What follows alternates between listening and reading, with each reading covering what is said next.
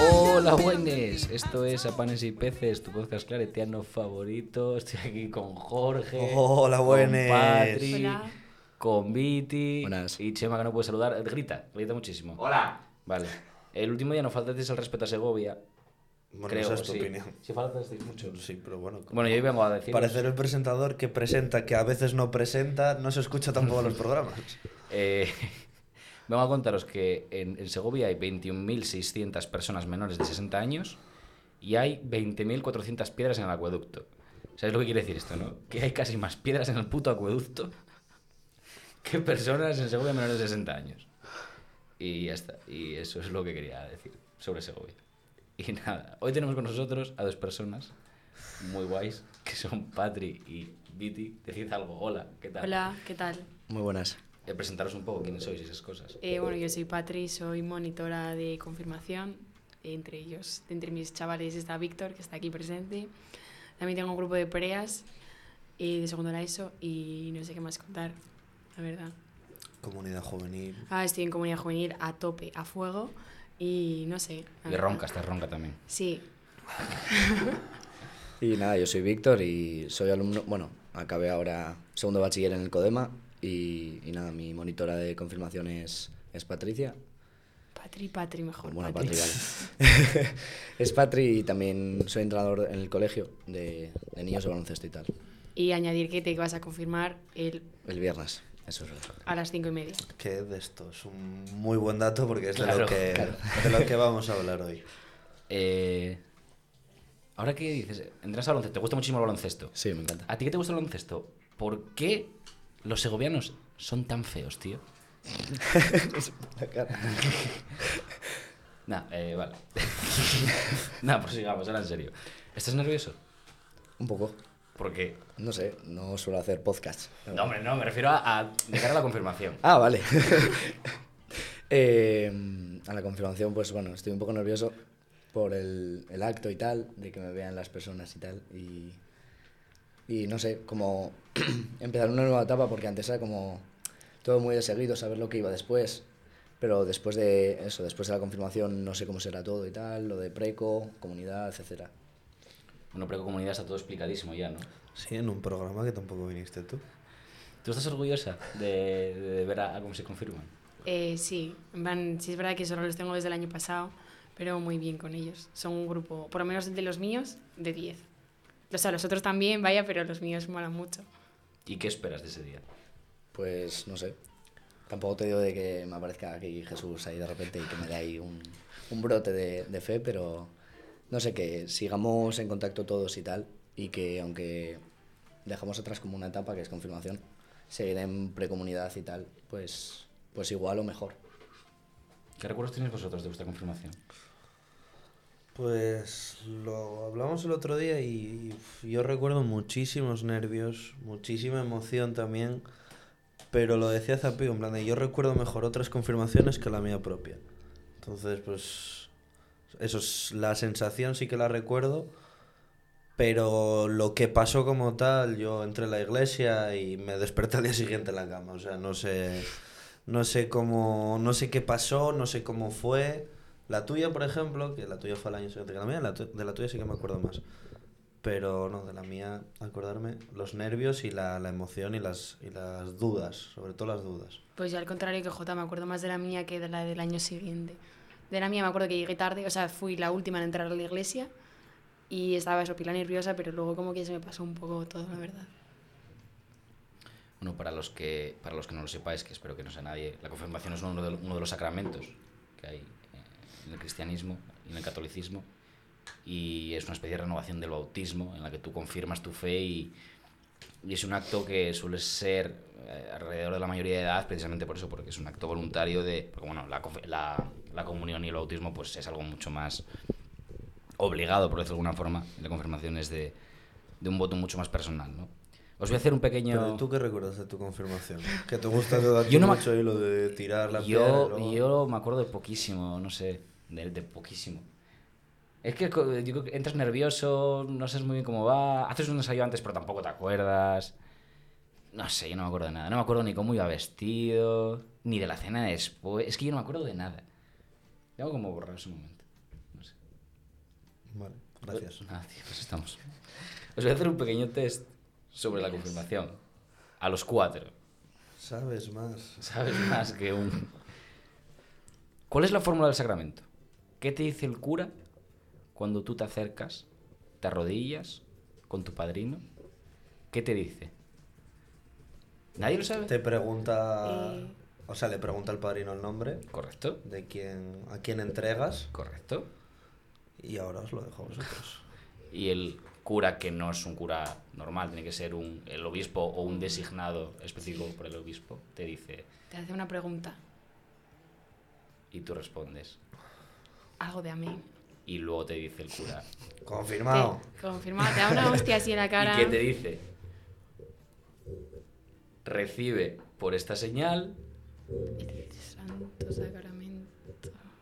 el don De la confirmación. del Espíritu Santo. A ver. Madre de Tam- Dios. también se puede decir así. Ay, Dios mío. Que se- según el obispo. va, va- va cambiando. No, creo que no. Yo creo que tampoco. Vale, y el principal gesto de la confirmación. Como que el principal gesto. Arrodillarse. ¿Y cómo se llama ese gesto? Genuflexión. Empieza por I. A ver. I de imposición. Posición. ¿De qué? De, De la- del sacramento. del este. De manos. Claro, cuando te imponen el Claro, este, te claro, claro. Te echan, te echan ahí. ¿Cómo se ¿no? llama? El O óleo, eso. ¿Se llama óleo? Sí, algunos nos dijo Sí, el párroco Juan eso. que era como un aceite o algo así. Sí. Aceite o agua, ¿no? Algo de eso. ¿Y el origen del sacramento? Os voy a dar tres opciones, porque es que si no... esto Sí, no mejor, Sí, sí, mejor, al vale más. al tipo test. Sí, a ver, que tú vas aquí de listo. Pero lo está mirando en el O sea, móvil, o sea, no tiene ningún tipo de sentido. ¿La Pascua, Pentecostés o Navidad? Pentecostés. Yo me la tiro a esa. sí, yo creo que igual también, ¿eh? Pentecostés. Sí, es Pentecostés. Vaya locura. Vaya locura. Dale, ¿Cómo se nota el baloncesto? Claro, claro. Se nota. Vale, y antes de recibir el sacramento de la confirmación, confesamos nuestra fe. Es decir, os doy tres opciones. Aprendemos el credo y lo recitamos, renovamos las promesas bautismales o recitamos con solemnidad el Padre Nuestro. Las renuevas. Sí, porque hacen como unas preguntas y todos, se con- y todos contestan como a la vez. Sí, confirmo algo así o... Sí. no sé si es confirmo o confirmamos, ese es la, el lío de siempre. Da igual porque cada uno dice una cosa Ya. diferente. Desde aquí hacemos un llamamiento a que por favor se estandarice eso ya. O que pongan, no, no sé, tío, como en respuestas fijas. Que no, no, no O sea, las respuestas fijas son. Sí, que- Claro, claro. Sí, igual el problema es nuestro, ¿eh? claro. Claro, sí, eso es verdad que sí. Dos momentos previos que recuerdes de todo el proceso previo a la confirmación. Mm, Fuerte, ¿eh? Que Una vez el año... No, ah, fue hace dos, creo. Sí, hace dos. Eh, estábamos con Coba antes del COVID y tal. Y mm, como que ese día dije yo, voy a dejar de creer. O sea, porque, no sé, me dio como pensamientos que dije yo, voy a dejar de creer, no, no me creo nada de esto. Yo creo que estoy por mis amigos y tal, que al principio en eso, en, en preas y tal, estás por, por los amigos y pasártelo bien. Y luego eso, empecé confirmación, estuve un año, tampoco medio más, pero al año siguiente dije, no, no, yo aquí me voy a ir. Y, y el segundo fue hace poco, fue en la, en la, semana- en la Pascua conjunta esta que tuvimos este año, que ahí me dio el, el subidón de la fe y, me di- y al final afirmé de que sí me quiero confirmar y tal, porque ver cómo lo veía, eso, ve, vi cómo Dios estaba en, en todos nosotros y, y eso, en, en medio de la Pascua, de la, en medio de la Pascua, pues eso, con las reflexiones y tal, con, con los que estábamos por allí, pues me dio mucho para pensar y al final eso, fue el que, el que me dio el, el subidón y tal. A ver, yo creo que esos, esos bajones en plan, van, a, van a seguir habiendo. Sí. O sea, quiero decir, tú puedes confirmar, te puedes ordenar sacerdote y vas a seguir teniendo dudas, supongo, sobre la fe. O sea, no, no- Pero al fin y al cabo eso es lo que te hace seguir creyendo. Claro. plan, Te replanteas las cosas y dices tú, vale. es lo que siempre hablamos de si no tuviésemos, o sea, si, si supiésemos a, a- a ciencia cierta que Dios existe y que Jesús, pues coño, pues no tendría ningún sentido la religión. O sea, Eh, dos momentos. Pero antes o después. Antes. Antes de la confirmación. Sí, claro. Eh, Es que para mí, o sea, no sabría decirte, pero yo creo que para mí son después. Antes, te diría la de las convivencias de las tres, como las que tuvimos eh, hace unos días eh, con los que se van a confirmar el, el viernes y no sabría decirte otro. Pero, o sea, para mí como que antes pues sí, bueno, sin más, pero fue como a partir de la confirmación. Por eso yo siempre digo que para mí creo que la confirmación debería venir años más tarde. De, por ejemplo, que se suelen confirmar en segundo bachiller. Yo lo pondría en tercero, lo que viene siendo en tercero de carrera, más o menos. Porque yo creo que ahí lo tienes más claro y ya has vivido más cosas. Uf, pues yo no sé qué decirte, ¿eh? A mí me pillan tercero de carrera, igual no me confirmo, la verdad. O sea, yo para mí sí. O sea, me confirmé un poco, vale, sí creo en esto, pero un poco por... No por lo que toca, pero en verdad un poco sí.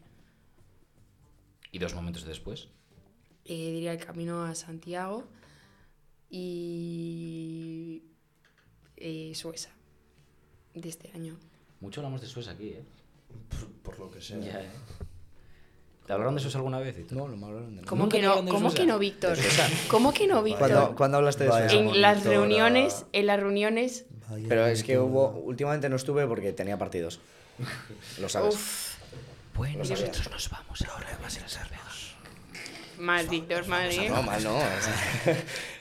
Bueno, tienes estos micros para poder explicarle a Víctor ¿Eh? Puedes Es un convento de monjas trinitarias, son unas monjas que molan mucho. Y como que no sé, como que vas allí y dices tú, meca, te replanteas muchas cosas, como que te da espacio y tiempo para pensar, porque en tu vida normal, en tu día a día, pues, pues lo intentamos tapar. Sí por, sí, por lo que sea, nunca hablaste de Sueza con ellos. Es Mal mentira, no, es seguramente. mentira, Y es si- mentira. Y si lo hiciste Voy a preguntar y tú por- por... lo que sea no estuviste, mal tú también, porque tenemos varios programas. Sí.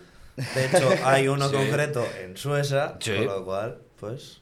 Eh, No desde excusas aquí, aquí. digo que sí que he hablado de Sueza muchas veces. No, eso seguramente, pero es que eso. Es que a lo mejor no me estabas atendiendo, Víctor. No, yo siempre te atendo. O sea que no, eso es mentira. Algunas cosas problemas Pero últimamente tuve muchos partidos. Sí, eso es verdad. Porque eso, de clasificaciones y tal, y se juegan los viernes porque se aplazan o por lo que sea. Entonces, muchas veces tengo que, que ir a los partidos antes que venir a la confirmación. Duro, pero Este viernes te confirmas. sí. ¿Y después qué?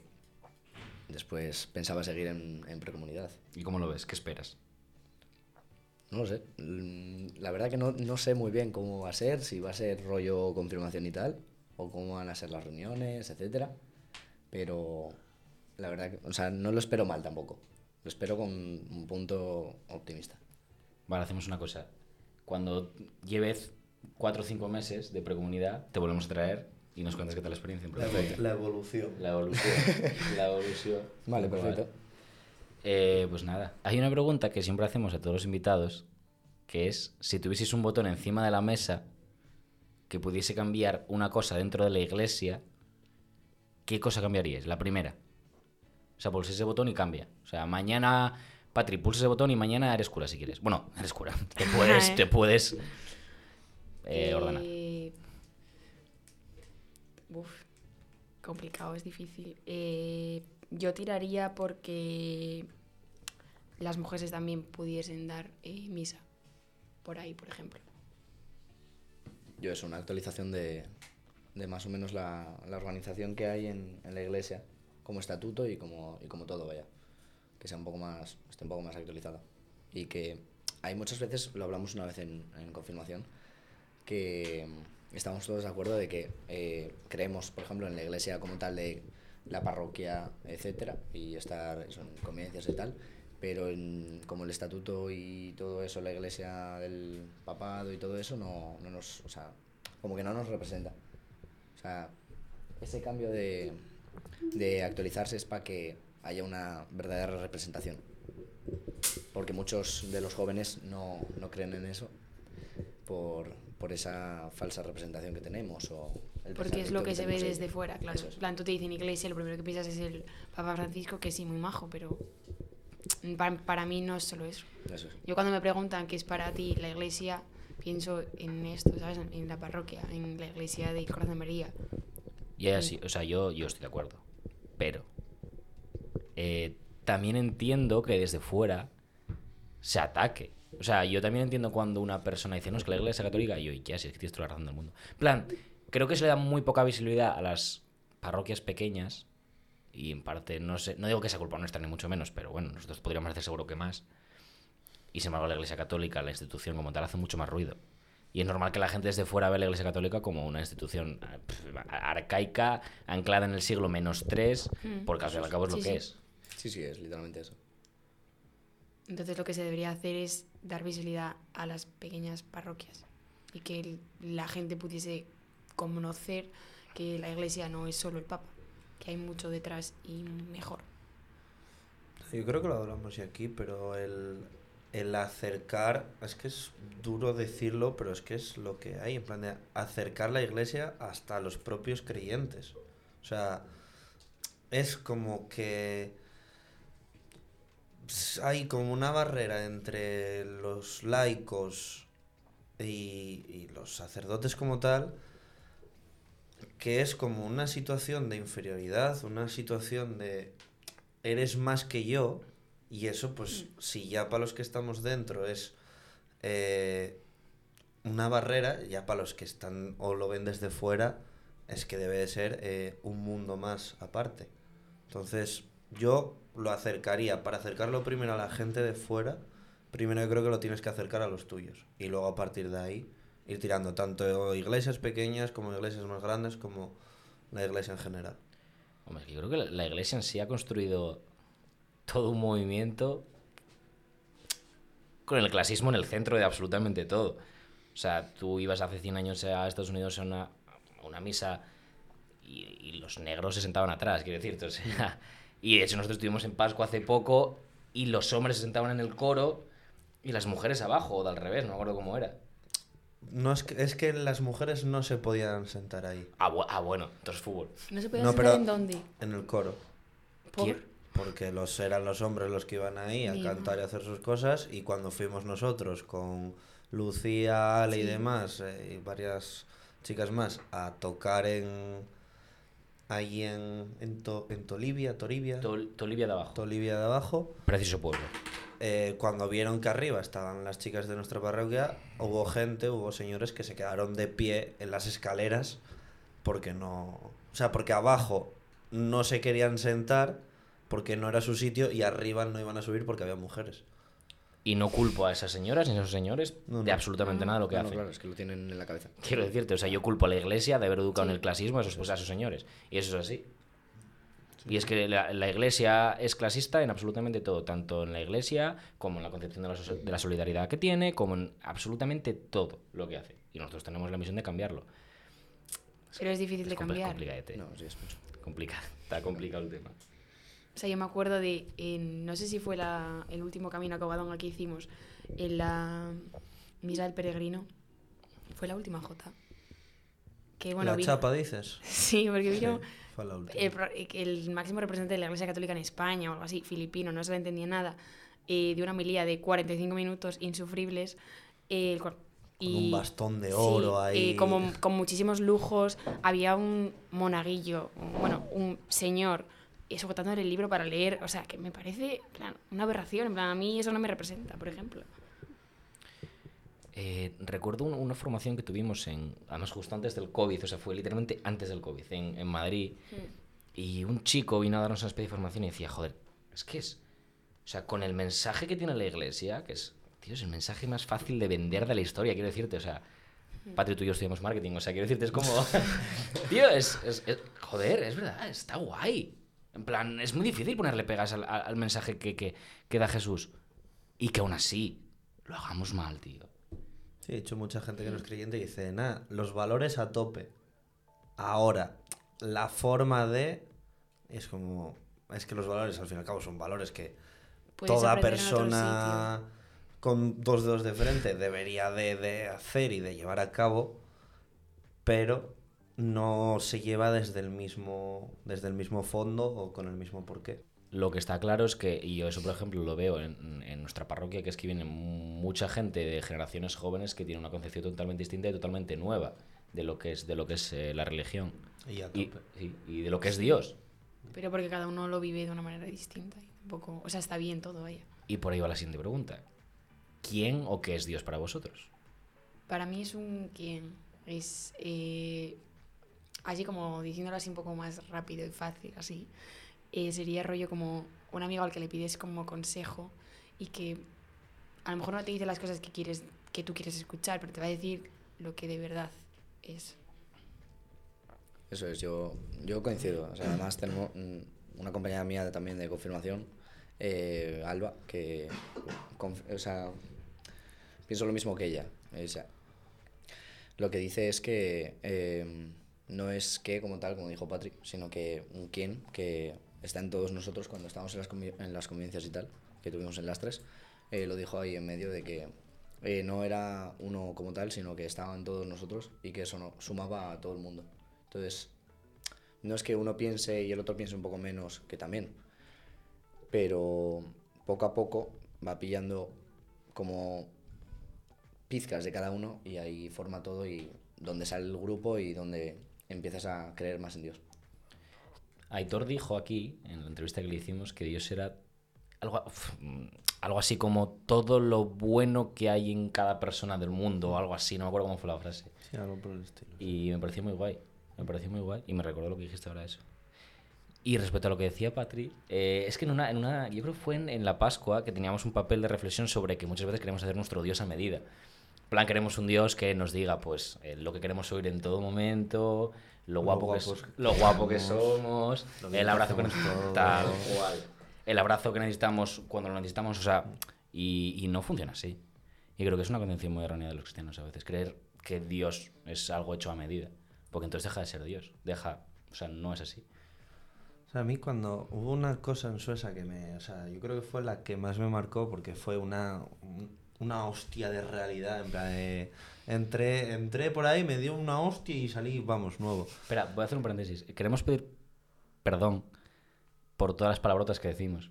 Bueno, Porque es- puede ser que se nos haya dado un toque de atención Un- por eh, un golpe de sí, realidad. Vale. por nuestra forma de expresarnos y queremos pues pedir perdón si alguien lo ofende porque de verdad que lo hacemos sin intención y bueno es una nuestra forma de expresarnos pero bueno intentaremos cuidarlo y Salvo trabajarlo Segovia. exacto Salvo segovianos y que- Y, y fue que, bueno, estaba hablando con una de las, de las monjas y me preguntó algo así, en plan de, ¿tú como ¿Cuándo entras en contacto con Dios? Tal, y le vine a decir como, no de esta forma, pero así rápido, cuando lo necesito.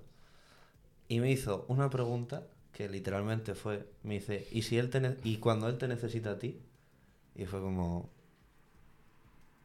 hasta luego. Y ahí, a partir de ahí dije yo, sí, obviamente está bien necesitar a Dios en X momentos o en X situaciones, pero también Él necesita de nosotros. Que no es solo tú me das, tú me das, tú me das y yo recibo aquí y, y qué guay todo, sino que tiene que haber una reciprocidad entre, entre todo. Como con una relación normal del, del día a día. Sí, porque al fin y al cabo, eh, a veces, no, es que Dios no me escucha, es que no, pero es que tú también tienes que escucharle a Él. Y al fin, o sea, a veces nos pasa de como, jo, es que no me escucha, no, me siento como que no, no hay nada, ¿sabes? Y es como, pero párate y de verdad, lo que dice Jota, está ahí. Solo hay que querer escuchar. y ya no solo querer escuchar es no taparse los ojos en plan mítico Sí, de sí. pe- peco por palabra obra y omisión o es que la omisión está ahí o sea quiero decirte y muchas Sí. veces nos tapamos nos tapamos los ojos ante los problemas de la gente que es donde yo veo a Dios muchas veces también y está ahí, está en el mendigo que está en la esquina y que pasas por delante de él. Y no hablo de dar dinero o no dar dinero, sino y haces como que no existe. Y lo deshumanizas. Bueno, el mendigo no, la persona sin hogar. Que me, Haces- corrigi- me, cor- me corrigieron eso y también. Haces como que miras el móvil. Eh, sí, tal como, cual. como si fuese alguien al que no quieres saludar. Sí, sí. Y ahí está Dios y lo evitas. Y nos estamos quedando sin tiempo. Eh, bueno, antes de, de marcharnos, primero, felicidades por la graduación, porque ya, ya ojo, para la universidad, ¿eh? Universitario aquí, chaval, ¿eh? Y enhorabuena adelantada por la confirmación. Me hace mucha ilusión. Bueno, me va a hacer mucha ilusión verte confirmarte, porque encima, bueno, yo te he tenido en, en grupos de campamentos y me hace de verdad mucha ilusión.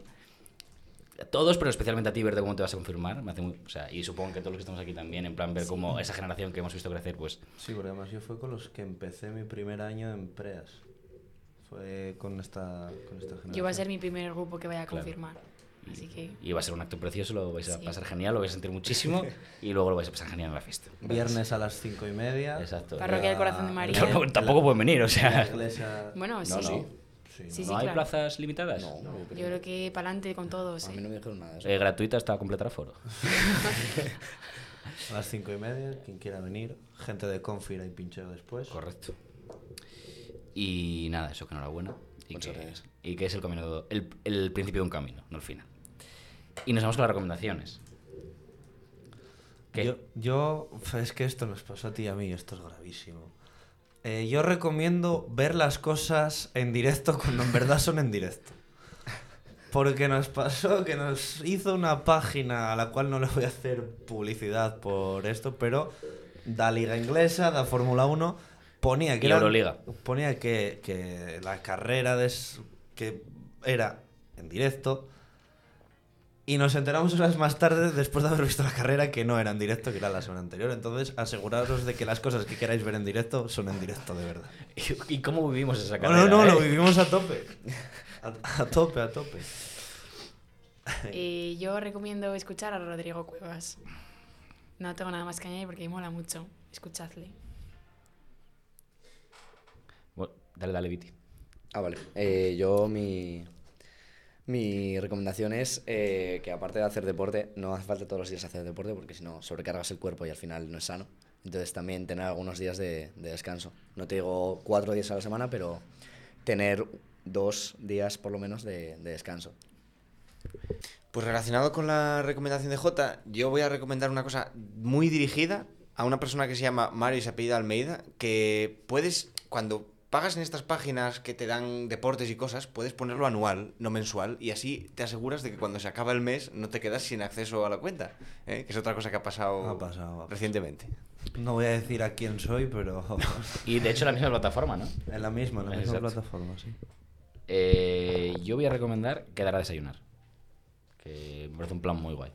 Sí, se puede poner en práctica Sí. todos los días. Exacto. Eh, y nos vamos a ir con una canción que es Buah, buah, qué Vaya canción. temazo. Uf, qué canción. uf, qué canción. No, no sé pronunciar, o voy a intentar pronunciarla, pero a ver, no sé. Es Dobbs y Zau y Frati. La canción de Moldavia de Eurovisión. Exacto. La Mira canción. cómo suena, mira cómo suena. Mira, mira. Vamos, eh. ¡Vamos! A tope, Moldavo desde chiquitito. Moldavia. Moldavia, eh. Moldavia. Nos vamos en verano. Ni existía. Yo De pensaba camino a Moldavia. Bueno, venga, un saludo a todos los cristianos de Moldavia. Allora. ciao, ciao, ciao. ciao. ciao. ciao. Țară înaltă țară Merge, nu poate pricepe Care țară? Unde începe? Țară veche